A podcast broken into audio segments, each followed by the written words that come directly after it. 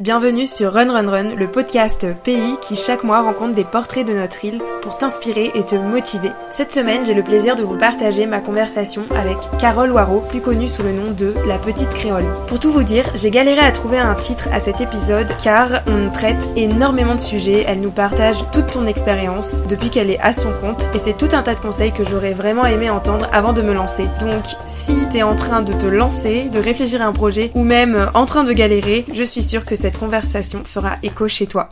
Bonjour Carole. Bonjour. Je suis très heureuse de t'avoir aujourd'hui et que tu as accepté cette invitation. Euh, je me souviens, je te suis depuis déjà euh, pas mal de temps, en tout cas euh, quand j'étais en métropole. Et c'était super cool parce que ça me permettait vraiment d'être connectée à mon île et de, en plus de rêver parce que je trouve que tu mets en avant l'île d'une façon qui fait rêver, qui donne envie en tout cas de venir, de revenir à la Réunion. Donc mon cas par exemple. Du coup, je suis hyper reconnaissante bah, de t'avoir. Merci la vie, merci aussi à toi. Pour commencer, tu peux te présenter. Euh, bah oui, bah alors moi je m'appelle Carole Waro et sur les réseaux sociaux, donc mon pseudonyme c'est La Petite Créole depuis maintenant 6 ans. Moi l'idée de, ce que je partage sur les réseaux c'était vraiment euh, de mettre en avant mes coups de cœur, on va dire, sur euh, notre île et il y en a beaucoup. donc que ce soit des coups de cœur culinaire, on va dire, euh, des produits, des adresses que j'aime, que ce soit des endroits euh, que j'aime et pas forcément euh, des endroits exceptionnels, mais j'aime bien aussi mettre en avant les, petits coins du quotidien devant lesquels on passe et qu'on oublie parfois d'admirer. Et puis aussi tout ce qui va être culture, patrimoine, histoire, donc les vieilles cases créoles, les personnes aussi, les arboutants comme on dit, qui, qui, transmettent la culture réunionnaise. Voilà, en quelques mots peut-être, bah, moi ce que je partage sur les réseaux. On est fiers euh, de notre pays et on, le voit en tout cas euh, sur euh, ta page Instagram. Donc merci de faire rayonner tout ça. Tu fais énormément de choses. Est-ce que tu peux nous expliquer un peu plus tes différentes activités?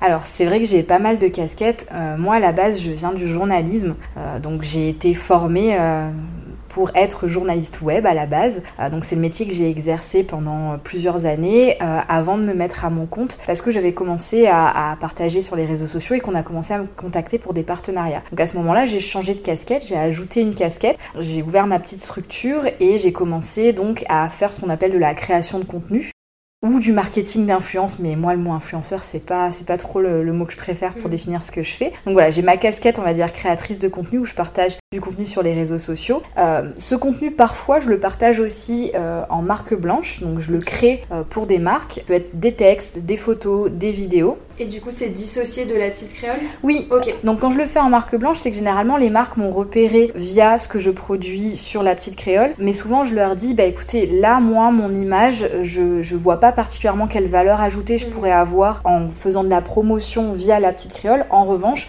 bah, j'ai des idées peut-être de création en marque blanche. Donc je peux vous écrire des articles, par exemple, pour votre propre site. Je peux vous faire des photos pour vos propres réseaux sociaux. Donc voilà comment je procède. Et effectivement, la, petite créole n'apparaît pas du tout. Je vais céder en entièrement les droits euh, sur ces types de, publications-là.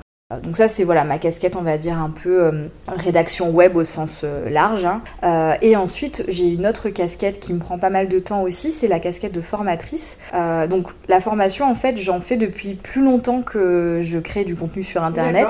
j'étais déjà formatrice quand j'étais journaliste web. Donc j'ai commencé à enseigner à l'école de journalisme à Marseille, donc c'est l'école où j'ai étudié moi-même. Et quand je suis revenue vivre à La Réunion, euh, j'ai commencé aussi à faire des formations avec euh, notamment le CNFPT par exemple, où j'ai formé des fonctionnaires au média training, donc à répondre euh, à des entretiens journalistiques. Et puis j'ai recommencer aussi à enseigner euh, dans des écoles, donc souvent des écoles en lien avec le journalisme ou la communication de près ou de loin, et aussi dans des centres de formation où à cette époque-là, il y avait une vraie demande de, professionnels ou de personnes en reconversion qui souhaitaient apprendre eux-mêmes à alimenter leur page sur les réseaux sociaux. Souvent, euh, ce qu'ils ont comme outil, c'est un téléphone portable, donc je leur apprends à créer des, contenus avec leur téléphone portable. Voilà, casquette formation, elle est là. Et puis je suis venue aussi à, un moment donné à me dire, euh, sur les périodes de formation, par exemple en centre, on travaille sur trois jours puis les gens, je les revois plus jamais. Euh, et donc certains d'entre eux avaient besoin, on va dire, d'être accompagnés un peu pas à pas. Et moi, je me disais, ça pourrait être cool de les suivre et de voir bah, comment ce que je leur propose va être appliqué et comment ils vont arriver au fur et à mesure à mettre en place une stratégie. Donc j'ai commencé aussi à faire, on va dire, des coachings, c'est euh, plus du consulting, euh, où je vais suivre des entreprises pendant plusieurs mois,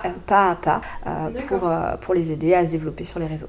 Ok, donc ça reste vraiment dans le milieu euh, professionnel, pas encore euh, enfin particulier pour l'instant. Euh. Pour l'instant, c'est vrai que j'ai jamais coaché, on va dire, de particuliers qui voudraient devenir mhm. créateur de contenu comme ce que je fais par exemple. Beaucoup de gens m'ont demandé. Mhm. J'avoue que j'ai pour l'instant décliné parce que, bah, je sais pas, je me dis ça me paraissait bizarre en fait de, de, de facturer à des gens euh, cette prestation-là, mais en même temps, je me rends bien compte que bah, si on me demande, c'est peut-être que je pourrais le faire. Donc voilà, pour l'instant, j'ai pas encore, euh, j'ai pas encore franchi le, cap.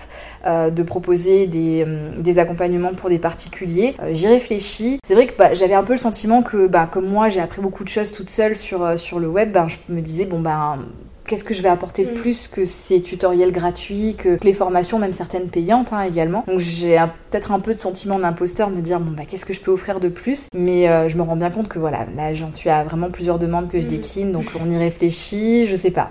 À voir, ce sera peut-être la prochaine chose que je rajouterai euh, dans mes nombreuses casquettes. C'est important pour toi du, coup de transmettre, t'aimes bien apprendre euh, aux gens? Bah en fait, je me, rends compte, euh, quand j'étais petite, quand on me demandait qu'est-ce que je voulais faire, je disais où je vais être journaliste ou je vais être institutrice. Et quelque part, bah, c'est les deux casquettes que je préfère aujourd'hui parce que mon métier de créatrice de contenu, je, je le vois encore comme une façon, on va dire, d'être journaliste, puisque c'est, en quelque sorte, je suis rédactrice en chef de mon propre média euh, et euh, je, je, gère tout.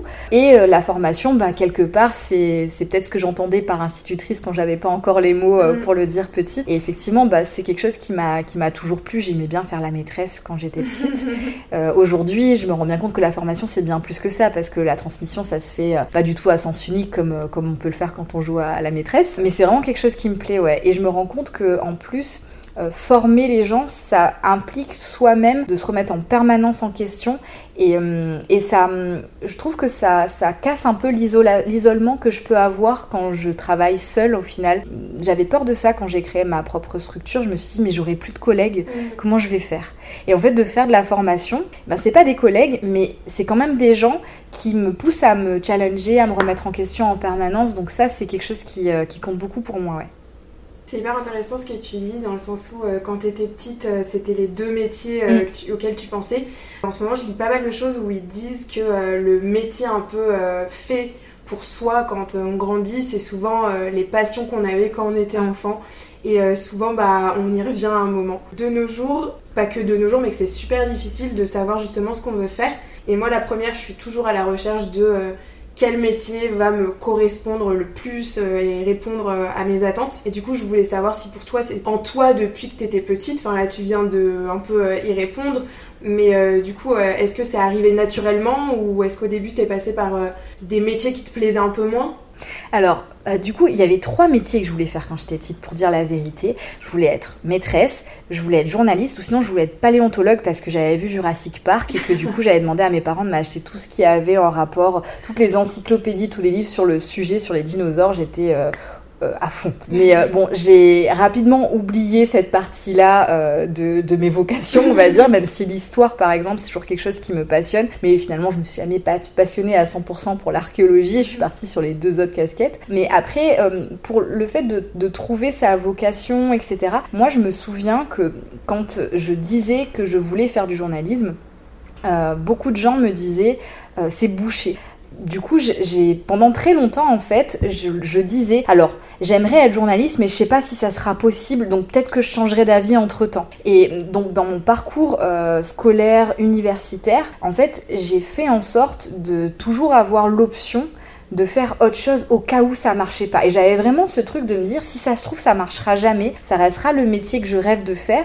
et en fait j'y arriverai pas. Et euh, donc c'est pour ça que ben voilà j'ai après le bac euh, j'ai voulu faire euh, une, enfin c'était Cannes Hippocagne à l'époque donc j'ai fait classe prépa en me disant comme ça je peux passer plein de mm. concours et je verrai bien où ça va. Après quand je suis entrée à Sciences Po alors oui j'ai choisi les Sciences Po où il y avait les options infocom et journalisme mais je m'étais dit au cas où si jamais je change d'avis si jamais il y a un cataclysme dans la presse et que je, trouve jamais de travail ben j'ai quand même fait une grande école qui fait joli sur le CV donc pareil, j'avais fait un stage aussi euh, dans mon parcours à Sciences Po. Pendant un an, j'avais, euh, pendant neuf mois au total, j'avais travaillé dans un magazine francophone en Thaïlande. Pareil, parce que je me disais, bah, je veux voir, parce que si ça se trouve, le métier que j'idéalise, je, vais le faire et je voudrais plus le faire. Donc euh, voilà, à chaque fois en fait j'étais un peu dans cette hésitation de me dire est-ce que le métier que j'idéalise, ça va être vraiment un métier que je vais pouvoir faire? J'avais peur de pas pouvoir le faire. Et puis bon, au final, euh, avec tous les stages, je me suis rendu compte que oui, euh, c'était difficile de le faire, clairement, mais que c'était quand même ce qui me passionnait, que ce qui me plaît dans, dans le journalisme notamment, c'est le fait de rencontrer des nouvelles personnes, c'est le fait de faire des recherches sur un sujet, d'apprendre plein de choses, et après de devoir tout synthétiser. Mm. C'est vraiment le truc qui me plaît le plus. Donc je me suis dit, ouais, si, c'est vraiment ça que je veux faire. Après, la problématique, ça a été effectivement les réalités économiques qui vont avec ce boulot-là, qui font que euh, ben, pendant très très longtemps, euh, j'ai travaillé dans le journalisme, mais que c'était une situation extrêmement précaire. Euh, j'ai enchaîné les CDD, par exemple, pendant très très longtemps. Après avoir fait des stages non rémunérés puis mm. des stages rémunérés. Euh, j'ai fait aussi quelques piges qui étaient euh, pareil assez mal payées. C'est une réalité, hein, c'est un vrai, euh, c'est un vrai problème la précarité dans les médias. Et après effectivement quand je, je suis rentrée à la Réunion aussi, ben j'ai aussi eu un contrat dans un média ici et, et effectivement bah, ça restait à quasiment 30 ans un métier qui était toujours précaire. Donc c'était encore un CDD, encore un CDD plutôt mal payé pour l'âge que j'avais, les années mm. d'études que j'avais derrière moi aussi. Hein. Donc donc voilà pourquoi quand l'opportunité d'ajouter des casquettes s'est présentée, je me suis dit, allez, est-ce que euh, faut pas tenter ta chance euh, et, quelque part c'est une autre manière de faire mon métier puisque je continue à enseigner le journalisme euh, en étant formatrice. J'ai le côté où j'ai mon propre média à moi, où je choisis mes sujets, je choisis qui j'interviewe, qui je mets en avant. Donc certes, j'ai plus la carte de presse, ça, c'est un truc qui me fait un peu de peine parfois. Je me dis, oh, quand même, ça, ça me manque. Euh, la, la, vie en rédaction aussi, avec euh, des collègues, mm. euh, etc., ça me manque. Ça, plein d'aspects me manquent. mais en même temps, bah, aujourd'hui, j'ai la liberté de, de pouvoir travailler sur les sujets qui me plaisent et ça c'est quand même super cool. Par contre je pense que je suis le pire patron que je pouvais avoir. Je m'accorde. C'est trop drôle ce que tu dis. je pouvais... Tu es le pire patron que tu ah pouvais avoir. J'adore cette phrase. Ben, je m'accorde pas de vacances, je m'accorde pas de repos. C'est fou. Hein. Ouais. C'est fou comment on peut être euh, encore plus euh, strict et, et s'acharner sur soi-même. En plus, vraiment, je, me rends compte que bah, souvent je me bloque moi-même, entre guillemets, parce que je viens de te dire euh, le truc super, comme quoi euh, j'ai la liberté d'écrire sur tout ce que je veux, etc. Mais en fait, euh, il m'arrive hyper souvent de partir sur quelque chose, de même parfois réaliser le, projet même jusqu'au bout. Et en fait, au moment de publier, je me dis, bah c'est pas assez bien. Et, et, et je me dis, si ça se trouve, si j'avais un chef qui avait un regard sur ce que j'avais écrit ou tourné ou photographié, il me dirait mais si c'est bon, on le met dans le journal de demain, il n'y a pas de problème. Et moi en fait, ben, je me bloque. Tu t'auto-censures. Ouais, c'est ça. Je m'auto-censure dans le sens où je trouve que c'est jamais euh, assez bien. D'accord. Donc oui, je suis vraiment pas chouette comme chef euh, avec moi-même. vraiment pas. il y a plusieurs questions qui, qui me viennent. Déjà une euh, qui m'intéresse beaucoup, c'est sur le côté où tu dis que t'enchaînes des euh, métiers où il y a une vraie précarité, où tu vas être bien moins payé. Enfin, ouais, par rapport à euh, ton évolution, ton âge, être un peu en galère quoi financière. Mm. Comment tu fais vraiment pour rester accroché, continuer et vraiment te dire bon bah vas-y je fais ce métier au lieu de se dire euh, bah, de prendre une facilité et d'aller voilà je vais faire un job en plus, je vais chercher mm. de l'argent ailleurs où c'est plus facile mais bon peut-être que ça m'intéressera moins. Comment tu fais en fait pour ouais, garder la tête haute et. Parce que c'est un vrai stress. Mhm. Comment tu arrives à, rester dans ta créativité, dans ta production, sachant que bah, des fois, peut-être que tu. Enfin, en tout cas, moi, ça, je parle parce que mhm. je, connais un peu aussi cette expérience de bah, t'endormir avec la boule au ventre et te dire. Euh, et te réveiller aussi le lendemain, boule au ventre, et te dire, mais en fait, il faut que je trouve de l'argent là, euh, juste pour pouvoir euh, payer mon loyer, quoi. Mhm.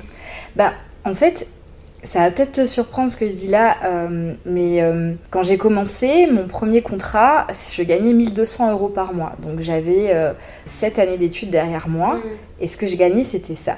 Et en fait, j'ai toujours eu cette logique de me dire bah, il faut que je fasse les choix qui collent pour ne pas galérer en fait. Donc un truc tout bête, c'est que bah, j'ai géré mon budget en me disant bah, comment je peux faire pour que je vive bien avec cette somme-là et ne pas avoir à me prendre la tête et me dire que je dois quitter ce taf que j'aimais hein, à l'époque pour euh, quelque chose qui est plus rémunérateur. J'ai jamais envisagé en fait de lâcher à cause de l'argent et je me suis dit c'est à moi de m'adapter en fonction de ce que je gagne.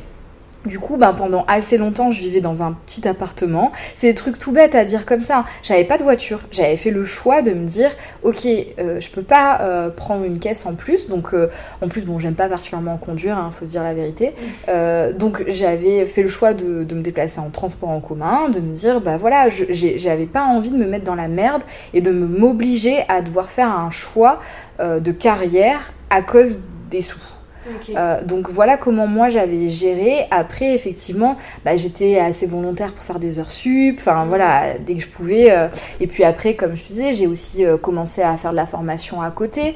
Donc tout ça, en fait, je me suis organisée, tout ça je le faisais sur mon temps libre en fait. Dès que j'avais des jours de repos, et eh ben j'essayais de réfléchir à comment je pouvais euh, ajouter des, des, compétences, on va dire, qui à terme, tu vois, euh, ajouter les unes aux autres, ferait que ben, financièrement je me poserais pas trop de questions.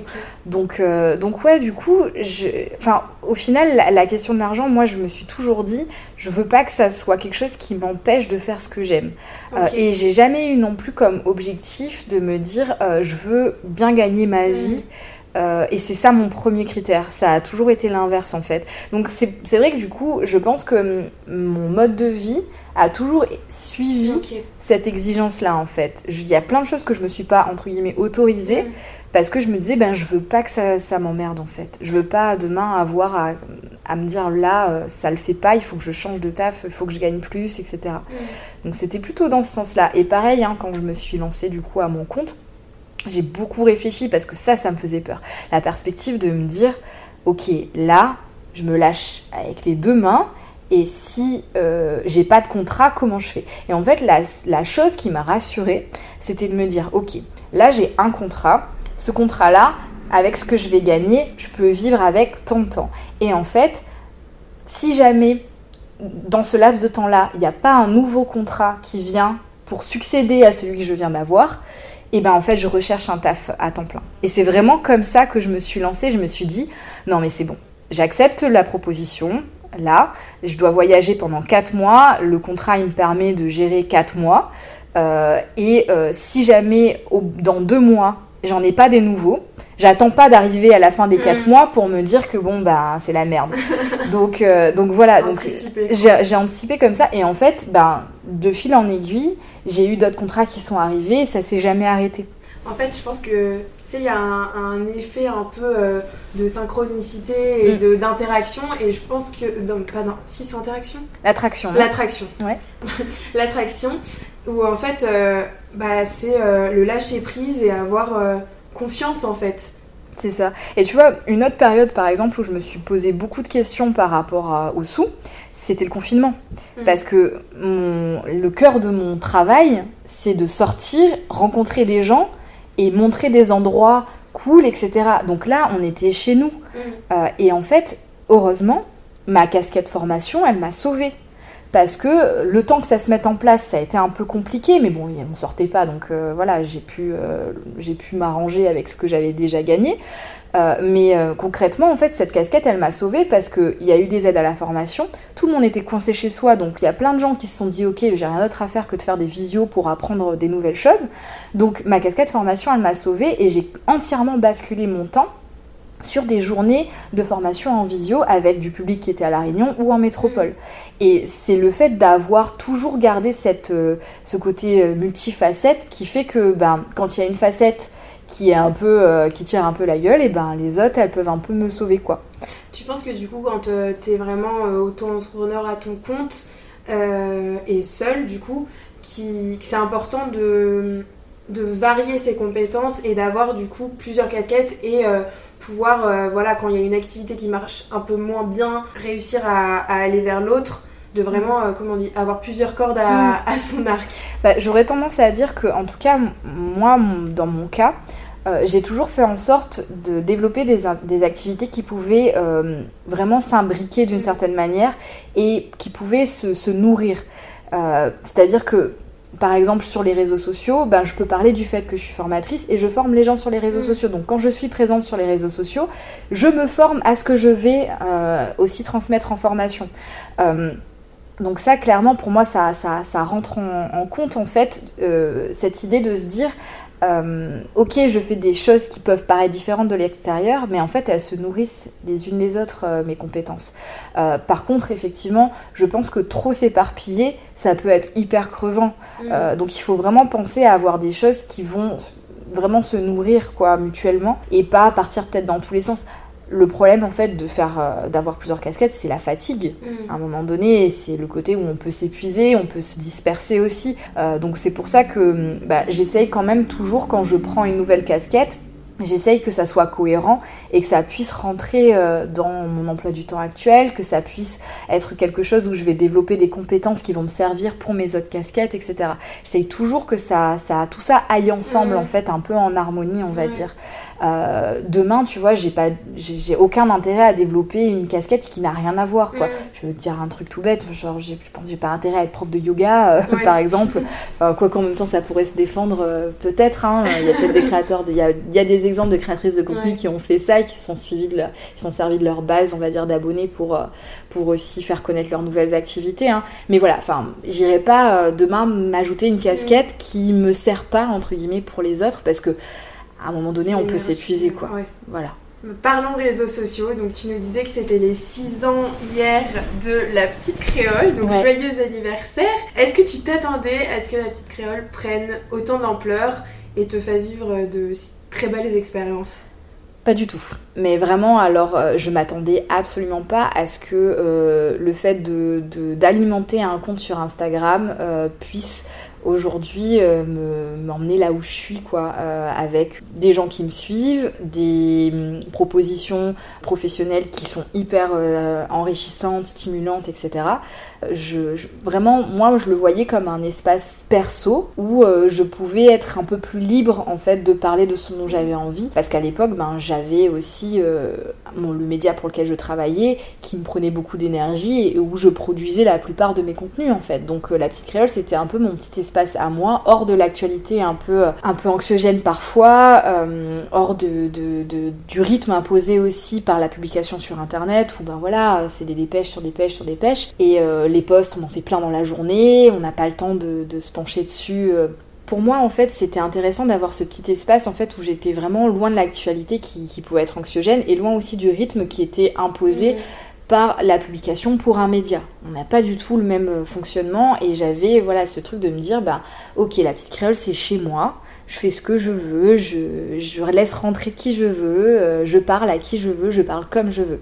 Euh, et je pensais pas du tout que ça pouvait être euh, rémunérateur, ça pouvait euh, être mon entreprise, ou en tout cas le socle d'une future entreprise.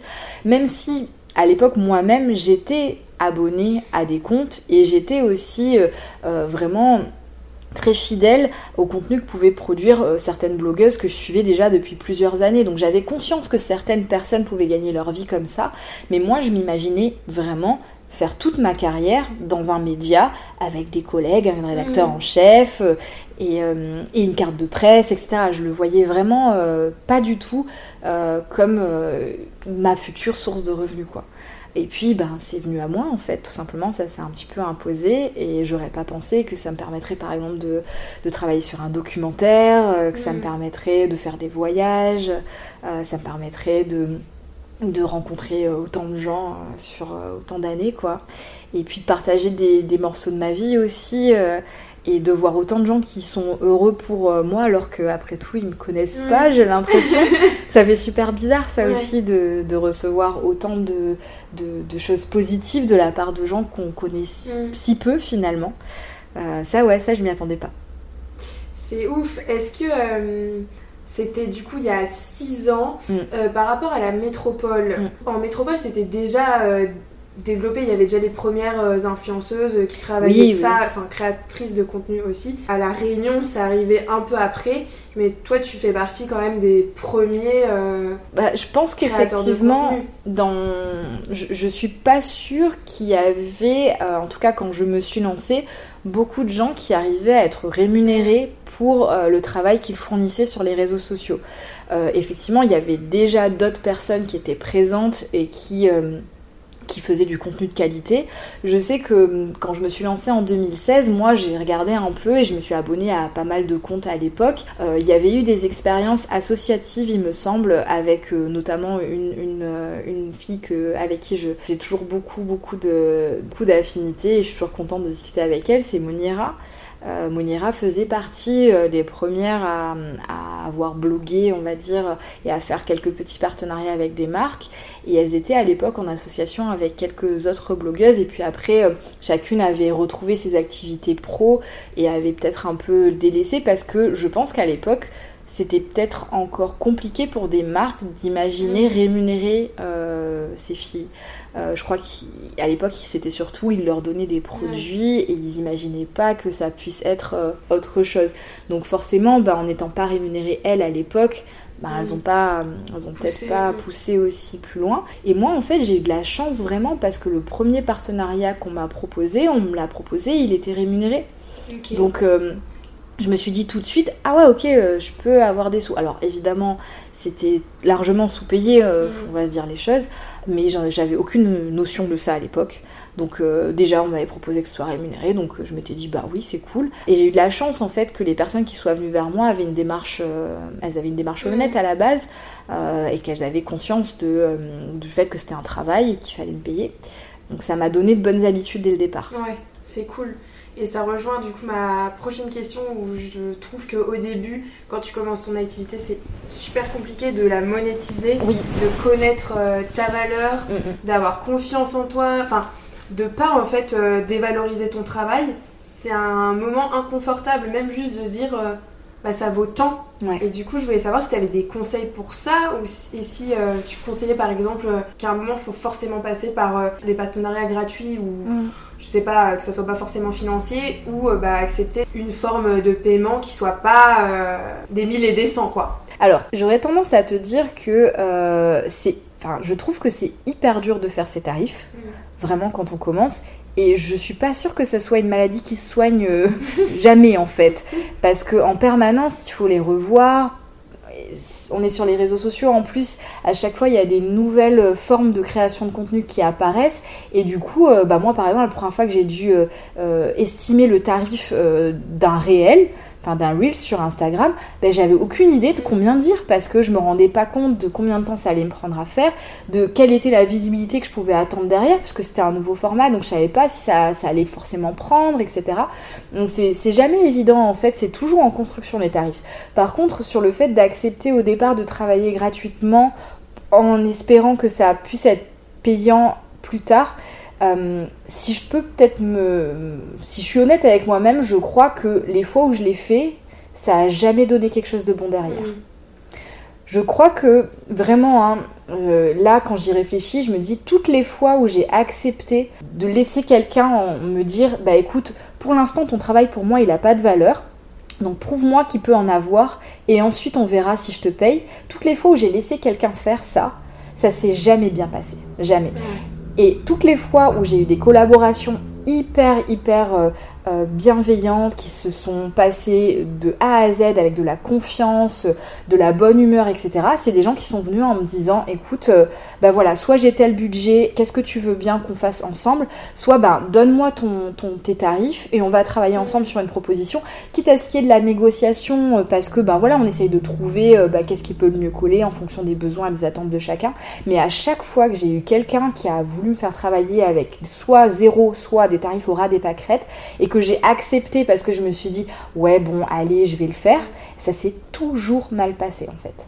Donc euh, moi j'aurais tendance à vous dire vraiment donnez-vous euh, les moyens euh, de, dire aux gens, ok, si tu veux voir ce que je fais, ben c'est tout simple en fait. Regarde ce que j'ai déjà fait par le passé et ça te donnera une idée de ce que vaut mon travail. Si ça te plaît, pourquoi je le ferai gratuitement mm. pour toi? Tu as des manières d'estimer euh, mes compétences, donc regarde dans ce que je peux te montrer dans mes réalisations passées. Et si jamais ça ne suffit pas, bah c'est que je suis peut-être pas la bonne personne pour mm. toi, mais vous bradez pas quoi. Parce que vraiment, en fait, les gens qui, qui négocient et qui pinaillent dès le départ, en fait, tout au long de la collaboration, ils vont pinailler.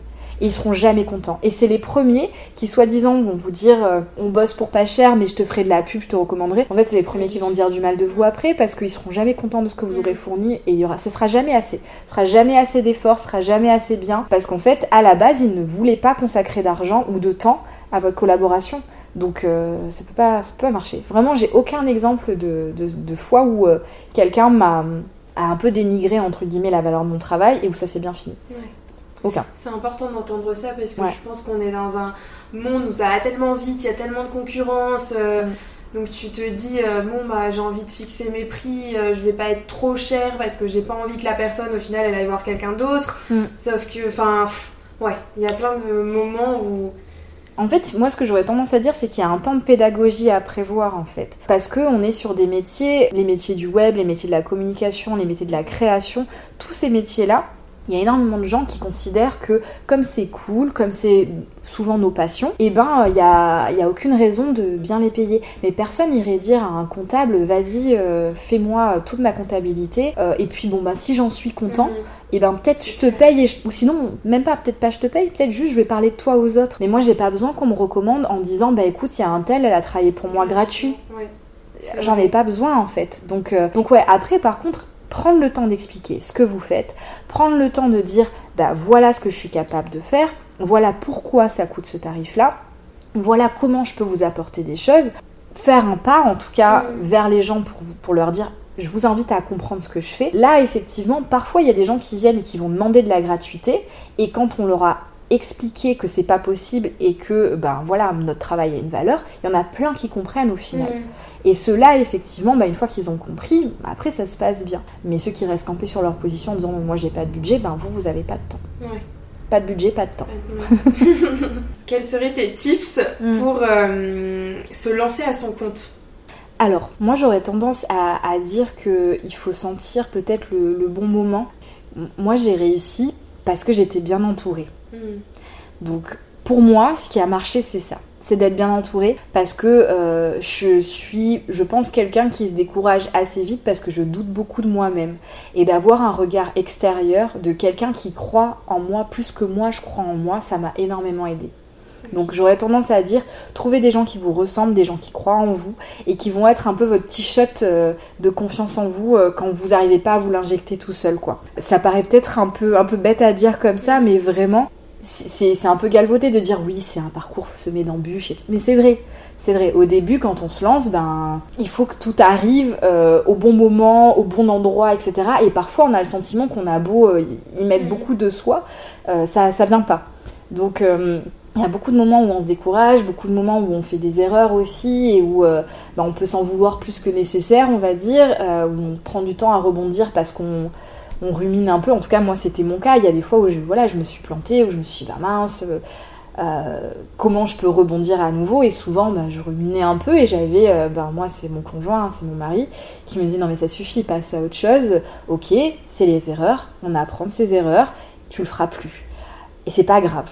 Voilà, Maintenant, tu sais, ça, ben, t'as appris en faisant une erreur, c'est pas grave, celle-là, tu la feras plus. Et effectivement, ben, j'ai appris en faisant plein de conneries, hein. voilà, en me trompant sur mes prix, en faisant confiance à des gens, en signant pas de contrat euh, euh, assez, euh, assez blindé, on va dire. Donc voilà, j'ai appris en faisant des cadeaux qui, à des gens qui ne méritaient pas. mais comme tout le monde, je pense, hein, on passe tous par là quand on fait, quand on fait son petit chemin, mais même quand on est salarié aussi d'ailleurs. Hein. Donc euh, je pense qu'au final, il ne faut pas avoir peur de se planter. Et euh, quand on se plante, il faut être bien entouré euh, pour se dire, bon bah voilà, ça arrive à tout le monde et puis on continue quoi. C'était quoi pour toi du coup la plus grosse difficulté depuis que tu es à ton compte? Bah, j'ai flippé au confinement, moi, en 2020. Hein. Mais j'ai eu de la chance parce qu'en fait, juste avant ce confinement, j'avais vraiment envie de faire plus de formation. Donc, euh, j'avais rencontré euh, plusieurs personnes dans ce secteur-là pour essayer d'avoir davantage de contrats euh, en formation. Mais vraiment, je me doutais absolument pas qu'on allait se retrouver enfermé chez nous, comme tout le monde. J'ai pas, moi, j'ai pas vu la lumière avant, hein. j'ai pas, pas, pas eu de vision, mais j'ai eu juste un gros coup de bol d'avoir envie à ce moment-là de ma vie de me dire c'est cool la formation quand même, j'aimerais en faire plus. Si j'avais pas fait ça avant le confinement, j'aurais pas rencontré les personnes qui m'ont donné du boulot pendant le confinement. Donc j'aurais pu passer euh, bah, 3-4 mois très très difficiles financièrement et peut-être que comme beaucoup de structures euh, qui ont vécu cette période-là de manière hyper destructrice, peut-être que je m'en serais pas relevée, peut-être que j'aurais dû fermer à ce moment-là. Et c'est vrai que. Euh, bah oui, effectivement. Les planètes étaient alignées. C'est ça, c'est, j'ai, eu un coup de peau. Après, effectivement, alors moi, sur les deux premières semaines de confinement, enfin, je me suis reposée à aucun moment parce qu'en fait, j'étais flippée de me dire c'est bon, là, j'ai, plus. J'ai, plus de contrat, euh, tout s'annule, tous les gens m'appelaient pour me dire bon bah on fait plus, on fait plus, on fait plus. Mais mes journées c'était des annulations. Euh, donc je me suis dit, ça y est, c'est fini en fait, voilà. Je, je, peux fermer la boîte demain, j'aurai plus jamais de travail, voilà. Et en fait, ça s'est mis en place, heureusement, parce que ben, des rencontres que j'avais fait dans les semaines précédant le confinement, ça s'est concrétisé à ce moment-là, le temps que eux-mêmes se retournent. On s'est dit, ok, on va bosser ensemble et ça m'a sauvé. Mais c'est vraiment la, plus, grosse, euh, plus grosse tuile, c'était ça, quoi. C'est le moment où je me suis dit, ouais, là, ça va être compliqué.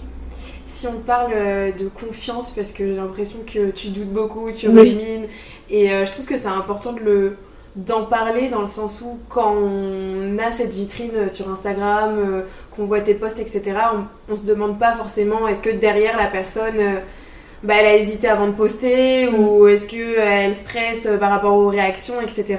Et, euh, et, du coup, je voulais savoir si maintenant tu as plus confiance en toi qu'avant. Non.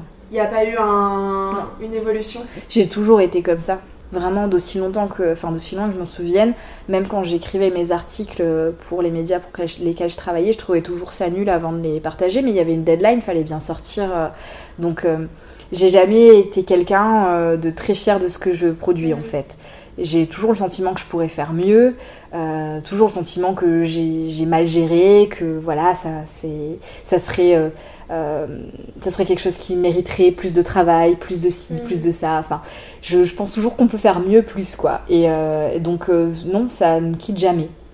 J'en ai parlé quelques fois d'ailleurs euh, sur, euh, sur Instagram, euh, sur quelques posts où vraiment, où, voilà, il y a des moments en fait où j'ai le téléphone qui est plein hein, de d'images et de choses que j'ai envie de partager. Et des fois, bah, je peux passer plusieurs jours sans poster parce qu'en fait, juste, bah, tout ce que je regarde, je me dis non, bah non, ça, ça va pas, ça non plus.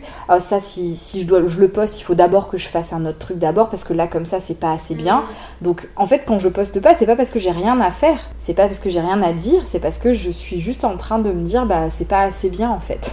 Donc euh, ouais non, ça c'est un truc qui, est permanent. un sentiment euh, pas de surexigence euh, pour soi-même et euh, d'insatisfaction. Ouais ouais ouais carrément. Mais je, je, suis très douée pour dire aux gens qu'il faut pas faire ça. Hein. Mais moi, j'ai beaucoup de mal à me l'appliquer en fait. C'est vraiment. ouais, je, je, trouve toujours que je pourrais mieux faire. Et est-ce que quand tu vois là toute l'évolution qu'il y a eu, tout ce que tu as pu vivre, euh, toute l'ampleur que, que, ça a pris, est-ce que tu peux quand même dire que tu es fier du chemin parcouru ou tu te dis ah, ah euh, en fait je pourrais aller encore plus loin? Ouais, non, j'ai du mal à être fière de ce que je fais de manière générale. Après, euh, je me, enfin, j'ai du mal avec les compliments aussi. Mm. C'est quelque chose qui peut me mettre mal à l'aise. Un truc tout bête, j'ai du mal à me regarder par exemple, euh, à la télé, euh, etc. J'ai du mal à m'écouter aussi. Euh, si tu vois, par exemple, quand va falloir que j'écoute le podcast, ça va être très difficile pour moi. Parce que j'entends plus que les défauts, je vois, pas que, je vois, je vois que ce qui va pas, etc. Donc c'est vrai que bon, j'essaye de me soigner là-dessus. Hein, mais encore une fois, mon entourage m'aide beaucoup. Mm. Mais souvent, quand, quand on me dit c'était bien, je me dis bah, c'est parce que les gens ils disent ça pour être gentils. Tu vois, j'ai du mal à me dire, c'est vrai. Je me dis non, c'est parce que t'as quand même des résultats derrière qui montrent que. Euh, ouais, ouais, ouais. Mais de toute façon, euh, la confiance, euh, mm. c'est un travail, je pense, du, oui, c'est ça. pour les personnes en tout cas. Après, je me, les fois où je me suis dit, là, je suis contente parce que je suis allée au bout de quelque chose, c'est souvent parce que j'ai une personne qui m'a remercié d'une manière où je me dis ouais là j'ai fait quelque chose pour cette personne mm. et je me rends compte que là ben, je lui ai apporté un truc. Euh, genre, peut-être pour donner un exemple, euh, je fais régulièrement des photos pour les cérémonies religieuses et souvent pour les cérémonies tamoules. Et, euh, et, notamment, je suis allée faire plusieurs fois des photos du Kavadi, qui est moi une cérémonie que je trouve toujours tellement, tellement enfin, je sais même pas comment dire, c'est très émouvant, c'est des moments que j'aime euh, j'aime vivre. Au-delà de les photographier, j'aime les vivre en fait euh, avec les, personnes qui sont là en carême, qui sont euh, en train de, vivre une épreuve et quelque chose qui, est important pour eux dans leur vie spirituelle. Donc j'aime bien être présente pour ces événements-là et je les photographie généralement et je fais même des vidéos sur ces événements-là. Et en fait, plusieurs fois, j'ai des gens qui sont venus me dire merci d'avoir fait des photos, merci de nous avoir filmés, parce qu'en fait, avant toi, on n'avait jamais eu d'image de ça, euh, et, c'est des moments qui sont importants pour nous, et grâce à toi, en fait, on a un souvenir. Et ils me partagent généralement d'autres choses qui sont plus personnelles, tu vois, par rapport à, ces instants-là. Et en fait, là, je me rends compte que j'ai fait un truc qui servait à quelque chose. Là, je me dis, ok, ils, ont vu les images, et, ils les aiment parce qu'elles elles sont importantes pour eux, en fait. Et là, je me dis, ok, bah, ce que je fais, ça sert à quelque chose. Et ça, c'est cool. Puis après, pareil, quand il y a des gens qui me disent, euh, ben, je sais pas, euh, qui, qui, avaient euh, leur entreprise, ça fonctionnait pas hyper bien et que grâce à moi, il y a des gens qui sont mhm. venus, euh, bah, pareil, là aussi, je me dis, ok, j'ai été utile. Pareil, quand je parle d'une cause importante et qu'on me dit, oui, bon, bah, grâce à toi, il y a des gens qui sont venus et qui ont compris ce que je faisais, qui ont compris que c'était important, qui ont changé leur point de vue, etc. Bah, là, je me dis pareil, je me dis, ok, ça c'est cool. J'ai pu donner la parole à quelqu'un qui, qui méritait qu'on le connaisse et, euh, et, grâce à ce que j'ai pu faire à ma petite échelle, ben, les gens, ils en ont entendu parler. Quoi. En fait, du coup, ça passe vraiment euh, par, par l'autre. Oui, oui, oui. C'est ça, ouais. Ouais avec toutes les casquettes que tu as, on imagine que tu dois être euh, organisé ou que t'es un... Ça se fait commencer au feeling, c'est... Je voulais savoir en fait, c'est quoi le truc pour rester euh, bah, focus, productive, euh, mm. créative? Honnêtement, j'aimerais être beaucoup plus organisée que ça parce que euh, surtout que maintenant je dors plus et donc je comptais beaucoup sur ma mémoire et sur les petits outils que j'ai mis en place pour, pour me rappeler tout. Et là, avec le manque de sommeil, tout est terrassé. Hein. voilà, je, il m'arrive de me tromper dans l'agenda, de, de, lire quelque chose et de dire quelque chose d'autre aux gens. ça m'est arrivé d'ouvrir de, d'ouvrir mon agenda, de, de me tromper de date euh, à voix haute en fait. Alors et j'écris hein, en même temps et tout et, puis après ben, je me retrouve avec des doublons. Enfin voilà. Donc euh, là en ce moment effectivement avec le manque de sommeil c'est un petit peu plus difficile on va dire. Mais sinon bah ma manière à moi de m'organiser on va dire c'est que je note tout mm. dans des outils euh, numériques. Tu vois j'ai des agendas, des applications etc pour tout noter. Mais je fais des doublons avec du papier aussi. Mm. J'aime bien me faire des listes etc. Je me souviens tu avais fait une story, plusieurs stories sur mm. une application ou un de concentration je sais plus si c'est concentration ou si c'est euh, d'organisation. Ouais. Alors pour les outils de concentration, alors euh, c'est quelque chose que j'utilise beaucoup. Comme j'ai une tendance à, à comment dire, j'ai vraiment une tendance à me dire qu'une tâche qui va être difficile, elle est insurmontable. Et pour survivre à ça, et pour m'y mettre quand même et, avoir euh, un minimum de, de, de, réalisation, on va dire, dans mes journées, du coup j'utilise une application qui me permet de travailler par tranche de 25 minutes et 25 euh, minutes, 5 minutes de pause, 25 minutes, 5 minutes de pause, et donc c'est ce qu'on appelle euh, la méthode Pomodoro. Et donc ça force en fait à, structurer son temps de travail. Euh, donc l'application, elle s'appelle Focus To Do, je crois, si, je me, si je me plante pas, parce que je l'ai téléchargée il y a longtemps, j'oublie le nom, mais je m'en sers tout le temps. et celle-là, vraiment, elle m'aide quand je, je, dois faire quelque chose que soit que je repousse, soit qui me paraît vraiment très difficile. Et, et, je me dis, bah voilà, je m'alloue tant de temps. Et en fait, euh, pendant 25 minutes, je fais que ça. Et c'est-à-dire que si j'attrape mon téléphone, je peux rien faire d'autre, rien qui me distrait parce que j'ai le compteur qui tourne en fait. Donc ça m'oblige à pas me dire euh, si la tâche elle est difficile, en même temps ah tiens je vais regarder j'ai une reçu une notification, euh, je vais faire autre chose. Et du coup euh, arriver sur un manque de productivité qui est catastrophique. Donc là en fait cette appli elle me permet ça, elle me permet de pas me laisser distraire par autre chose. Je réponds pas aux appels, je réponds pas aux notifications, je me lève pas pour aller faire autre chose, je reste assise pendant 25 minutes et ma prochaine pause c'est au bout des 25 minutes et j'ai le droit à 5 minutes. Et pareil quand les 5 minutes c'est terminé hop je m'y remets. Et je fais ça autant de fois que nécessaire. Ok. Et euh, planifier du coup tes semaines, euh, tu les, enfin par exemple, tu sais exactement ce que tu vas faire demain, après-demain, euh, dans une semaine? Oui, alors effectivement, le fait aussi d'avoir des journées de formation, ça m'impose un rythme mm. parce que j'ai des gens qui m'attendent. donc j'essaye de planifier ce qui me reste comme temps en dehors de ces, ces plages vraiment fixes. Donc j'essaye de m'allouer à chaque fois effectivement du temps pour la création. Euh, donc ça va être soit l'après-midi, soit le matin tôt, soit le soir. Maintenant je fais un peu comme je veux parce que je décide plus à 100% de mon emploi du temps. J'ai un bébé qui décide à ma place pour l'instant. Donc c'est là où c'est le plus dur pour moi. Avant, tu vois, je, mes journées, c'était du moment où je me réveillais jusqu'au moment où je m'endormais. Donc entre 7h et 23h, minuit, parfois plus tard, si j'étais pas si fatiguée que ça ou que j'étais prise dans quelque chose. Il m'arrivait même euh, euh, pour écrire, par exemple, j'ai tendance à écrire plus facilement la nuit. Donc il y a des fois où je travaillais jusqu'à 4h du matin et puis après je, je rattrapais ma nuit le lendemain. Donc tout ça, je peux plus, hein, c'est fini. Hein, voilà, je peux plus du tout faire ça. Euh, donc ça chamboule quand même ma manière de m'organiser. Donc c'est pour ça que là, quand tu me demandes comment je m'organise, actuellement c'est le chantier. Mm. Parce que je dois trouver des nouvelles habitudes, euh, alors que ça fait plus de 10 ans que je, mm. je, je crée de cette manière-là. Que j'écris, que je, je, traite mes photos, que je monte des vidéos, euh, quand j'ai mes pics de, de productivité. Et, et, là, maintenant, bah, c'est un peu compliqué.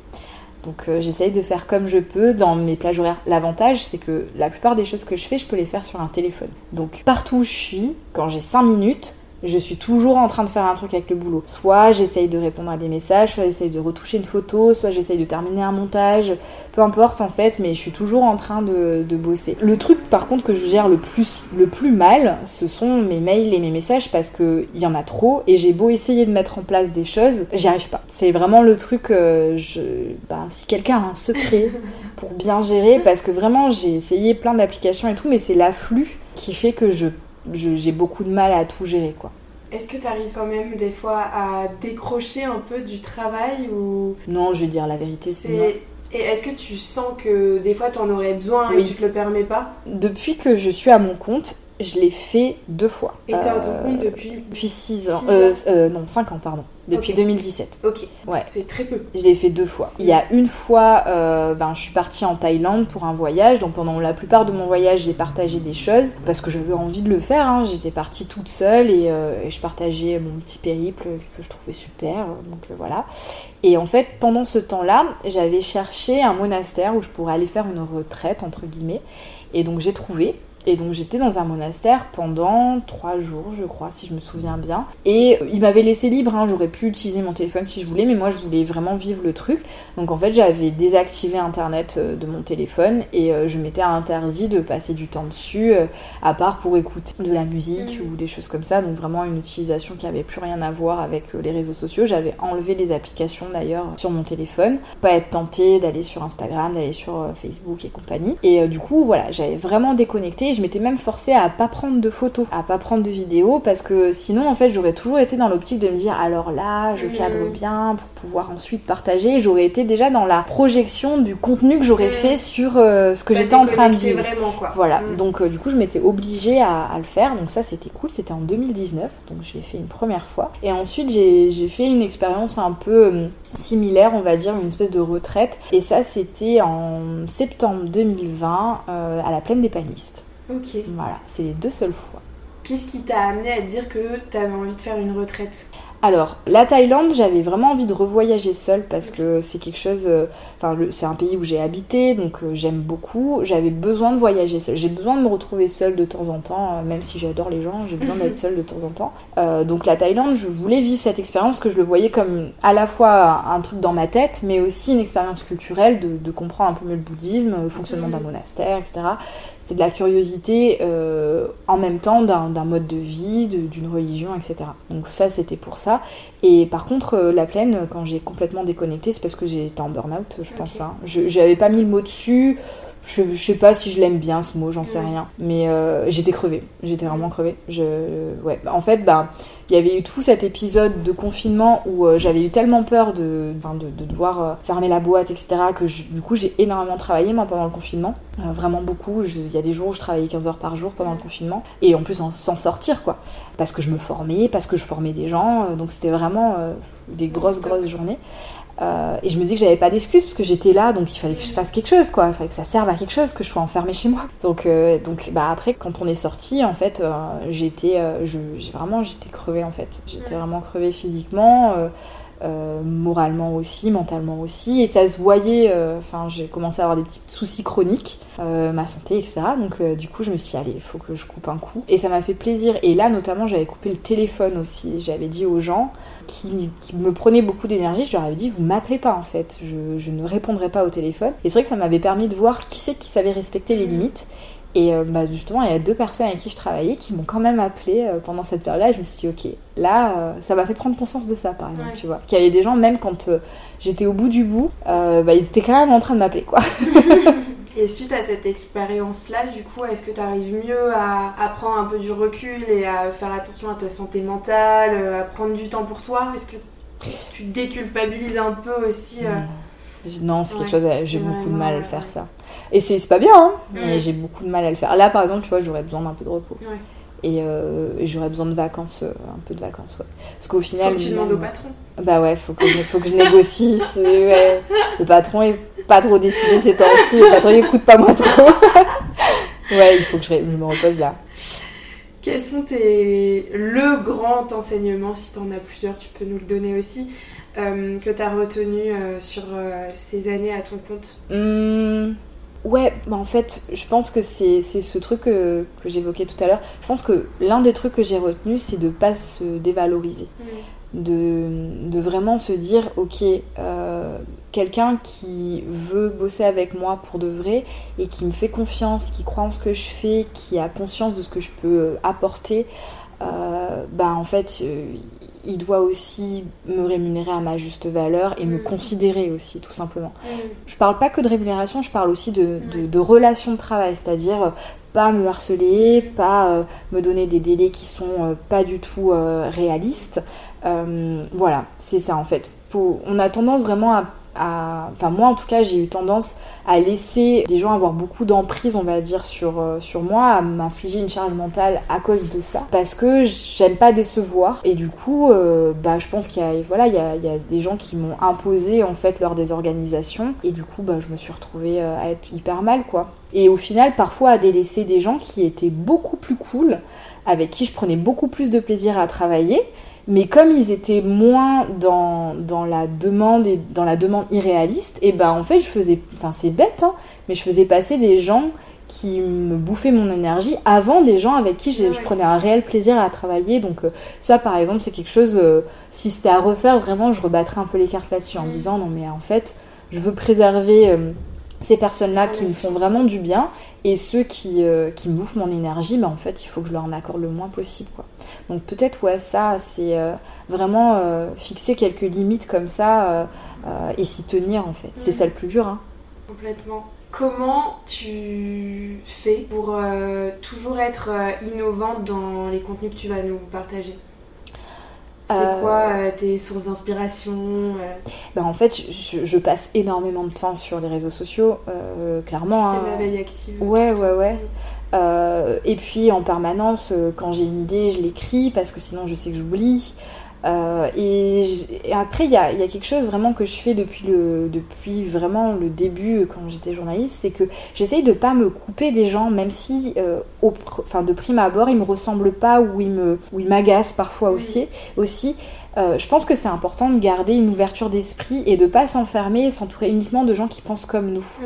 et qui créent comme nous et qui sont exactement comme nous. Moi, en tout cas, j'essaye de suivre des gens qui sont très différents de moi, qui parfois euh, ont des positions qui me, qui me dérangent aussi, parce que euh, je me dis j'ai besoin de les comprendre et mm. d'essayer au moins de comprendre pourquoi ils raisonnent comme ça pour peut-être euh, arriver à m'adresser à eux à un jour, quoi, et, et pas rompre le dialogue complètement, même si c'est virtuellement. Et je me dis, bah parfois c'est à cause de, enfin à cause entre guillemets, de gens qui pensaient pas comme moi que j'ai eu des idées de contenu mm. pour arriver à leur expliquer, à les convaincre, etc.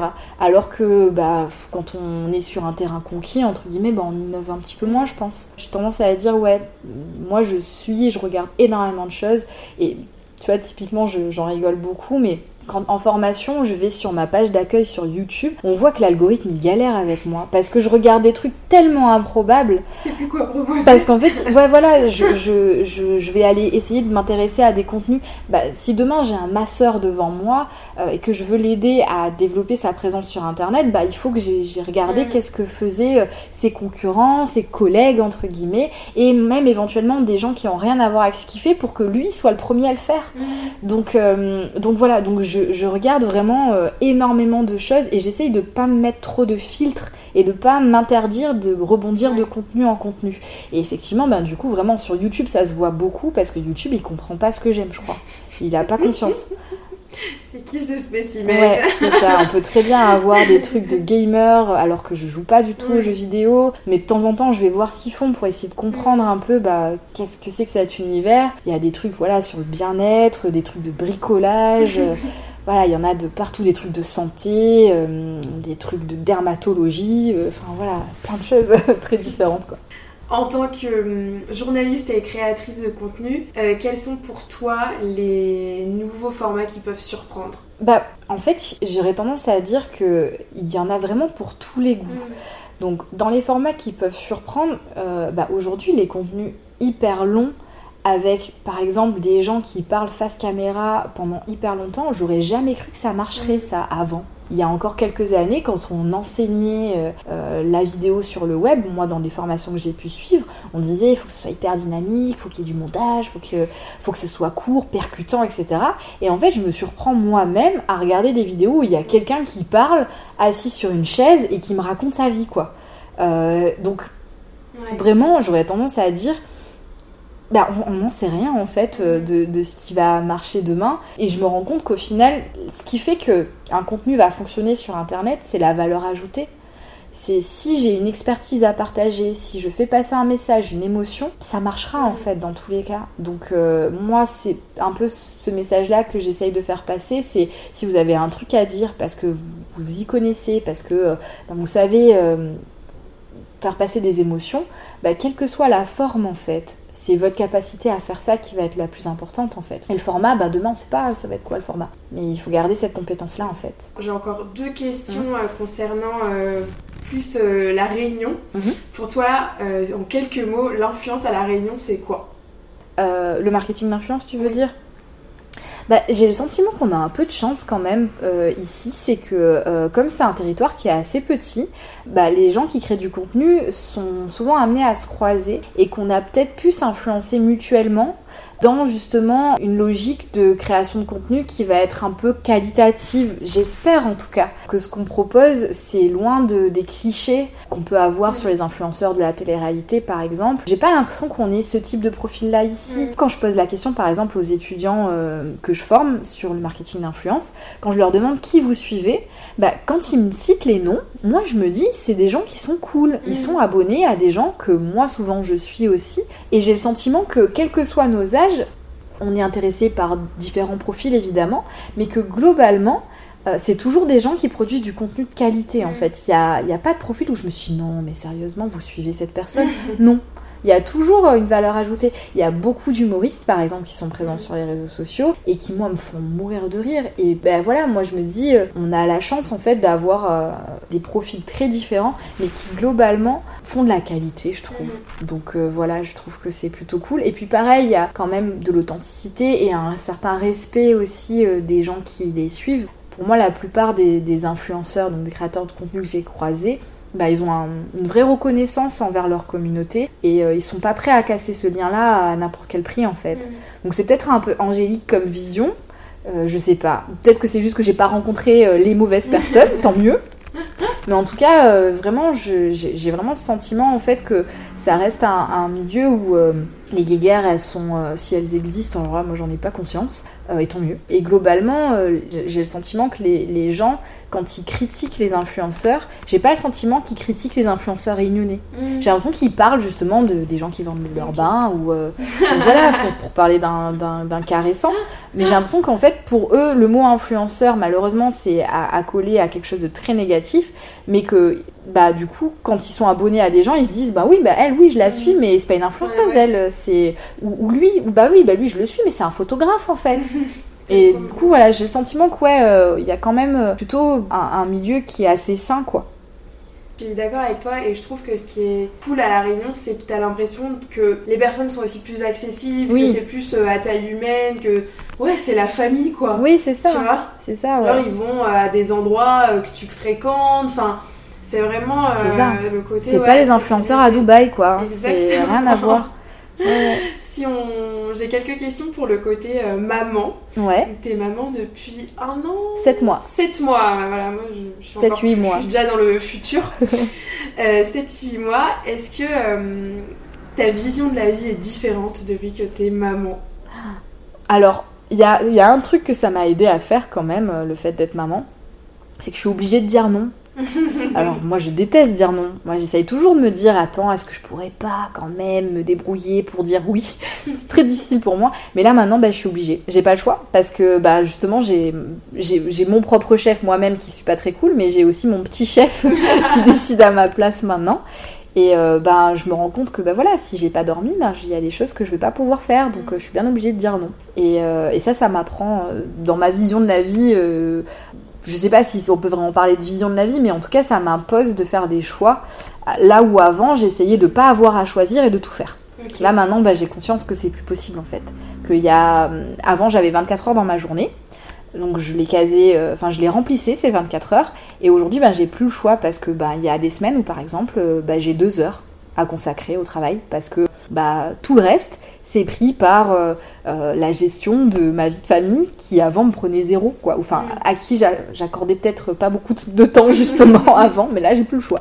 Donc euh, ouais, là ce que ça a changé, c'est ça, ça a tout changé en fait, ça a tout chamboulé. Avant, je, chacune des heures de mes journées était, était remplie en fait, était remplie de travail essentiellement. Donc c'est pas plus mal. oui, certainement, ouais. Bah du coup, je galère un peu parce que honnêtement, euh, euh, j'avais pas du tout anticipé le temps que ça prenait euh, de, de, gérer la, une vie de famille en fait. Et vraiment, bah, du coup, j'ai une très très grande admiration pour les mamans qui arrivent à tout faire. Ou en tout cas, de l'extérieur, moi j'ai l'impression qu'elles arrivent à tout faire parce que moi je, galère. Hein. Hmm. Et les mamans de plusieurs enfants, alors là maintenant, je, je leur ferai des, des lieux de culte tellement c'est vous avez toute mon, mon admiration. Moi, avec une, euh, déjà, je me dis, mais je vais essayer d'y survivre. Ah. Euh, parce que, bah voilà, ça, ça chamboule vraiment tout. C'est énormément de bonheur, hein, vraiment. Euh, ça aussi, j'aurais jamais cru pouvoir aimer autant un petit, mm. un petit bébé, quoi tout le monde le dit, hein, euh, pareil, tout le monde me l'avait dit, mm. et en fait, euh, bah, c'est vrai. c'est vrai, c'est vrai, on se rend pas compte, quoi.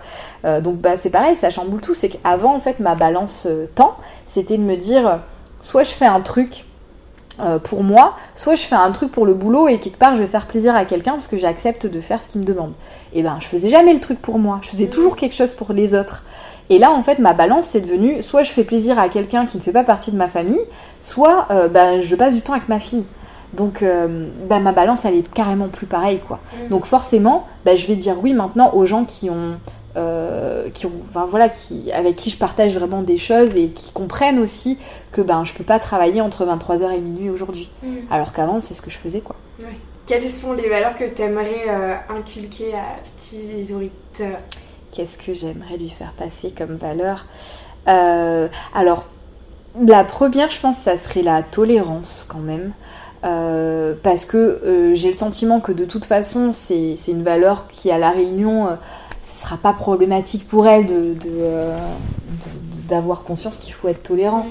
Mais je me dis, on, on sait jamais, hein, parce que l'air de rien, bah, même à La Réunion, parfois, il y a des gens qui font preuve d'un gros, gros manque de tolérance. Donc, ouais, j'aurais tendance à dire ça. C'est ok, l'autre, il pense pas comme moi. Ok, il fait pas comme moi. Ok, il est pas comme moi. Mais il a le droit, en fait. Et, euh, et, essayer de comprendre, du coup. Parce que pour moi, être tolérant, c'est aussi essayer de comprendre pourquoi les gens font pas comme moi. Euh, et, et, parfois, quand on essaye de comprendre pourquoi les gens font pas comme moi, enfin, comme soi, bah, on se rend compte que peut-être que c'était nous qui, qui, qui, avions quelque chose à remettre en question dans notre mhm. manière de faire. Et voilà, moi je me dis, ça permet, être tolérant, ça permet vraiment d'essayer de comprendre, ça permet parfois de se remettre en question aussi. Euh, alors, bon, la remise en question, moi j'ai pas de problème avec ça, je le fais tout le temps. Donc si elle pouvait se remettre un peu moins en question que moi, peut-être que ça serait mieux. Mais, euh, mais en l'occurrence, voilà, au moins dans, dans le, la relation à l'autre, je trouve ça hyper important en fait. Je me dis, euh, ça, voilà, ça fait partie des choses que j'aimerais lui faire passer. Euh. je pense que ça serait vraiment la valeur. Monsieur, s'il était là, je pense que ça, il parlerait de la, famille, de mm. vraiment l'importance d'accorder du temps à sa famille et de profiter des moments avec sa famille. Et ça aussi, je me rends compte que c'est quelque chose que bah, moi j'ai peut-être beaucoup négligé aussi. Mm. Et j'aimerais que, que, elle, en fait, elle prenne ce temps-là aussi. Euh, ouais, parce que moi-même j'essaye de faire ça en ce moment. Euh, donc, ouais, j'aurais tendance à dire ça aussi. Euh, c'est ouais, accorder du temps aux, gens qu'on aime parce que ben, on sait jamais combien de temps on aura avec eux. quoi. On arrive à la question mystère. Je sais pas si tu sais un peu ce que c'est. Donc le portrait d'avant. Je trouve que c'est cool parce que ça va bien avec tout ce que tu nous racontais. Euh, te pose la question de qu'est-ce qui t'anime et te fait grandir dans les, tes interactions avec l'autre, les autres bah Justement, c'est la différence. Euh, j'aime vraiment aller vers les gens qui, qui, sont différents de moi parce que j'aime comprendre pourquoi euh, on n'est pas pareil quoi. Et, et j'aime me dire bah peut-être que justement voilà ça va m'aider à moi changer à moi à être mieux, à être plus, plus tolérante par exemple. Donc ouais, c'est, ça fait partie des choses qui moi, euh, c'est ce que je recherche en fait. J'adore vraiment aller vers des choses improbables euh, que j'aurais jamais faites toute seule, euh, etc. Donc c'est une forme de, défi, mais, mais ouais, c'est ça que je recherche au final, je crois. C'est la différence. Mm. J'ai toujours aimé voyager aussi parce que j'aime le dépaysement en fait et j'aime justement aller voir des gens qui vivent pas comme moi, qui parlent pas la même langue que moi, qui mangent pas comme moi, etc. Et c'est un peu ce que je recherche en permanence dans ce que je fais. Et si tu avais une question mystère à poser à la prochaine personne, ce serait quoi? Ben, Peut-être euh, quelque chose où moi j'ai du mal à apporter des réponses. Ouais, s'il avait un conseil pour arriver à être euh, un peu plus bienveillant avec, avec soi-même, par exemple, ça, ça me dirait bien de savoir. Moi aussi, je suis curieuse. Ouais. Merci beaucoup pour euh, tout cet échange, tous tes conseils. Euh, c'était hyper enrichissant déjà pour moi. Donc j'espère que ça plaira aussi à ceux qui nous écoutent. Avec plaisir. Et bah, à très vite sur tes prochaines aventures. À bientôt. Un grand merci de nous avoir écoutés jusqu'ici. Si cela t'a plu, n'hésite pas à le partager sur Instagram en nous taguant runrunrun.podcast et lapetitecréole.re. On échangera avec plaisir avec toi. Si vous voulez être au courant de chaque sortie d'épisode, n'hésitez pas à vous abonner à votre plateforme d'écoute et suivre le compte runrunrun.podcast. A très vite